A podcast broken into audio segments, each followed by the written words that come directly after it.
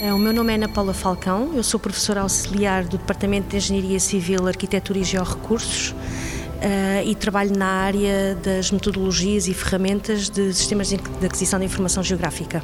A informação geográfica é, é, fundamental para a tomada de decisões.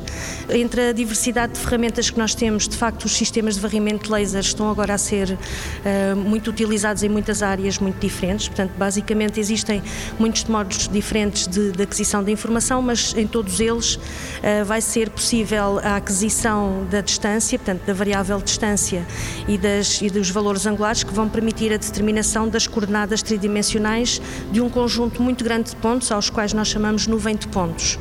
São sistemas de varrimento em que é emitido um pulso e é recebido uh, esse, esse sinal em forma de eco.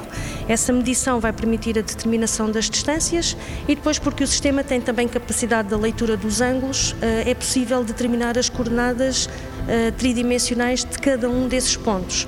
Claro que mapeamentos com posicionamento terrestre são úteis, por exemplo, para a representação da geometria de objetos que estão sob a superfície terrestre. Se eu quiser ter áreas maiores, eu posso colocar estes mesmos sistemas em plataformas aéreas e tenho, neste caso, uma outra escala, que se calhar é uma escala já mais regional e que efetivamente apoia outro tipo de trabalhos, como, por exemplo, o mapeamento de falhas tectónicas ou áreas em subsidência ou até uma evolução uh, da morfologia do terreno.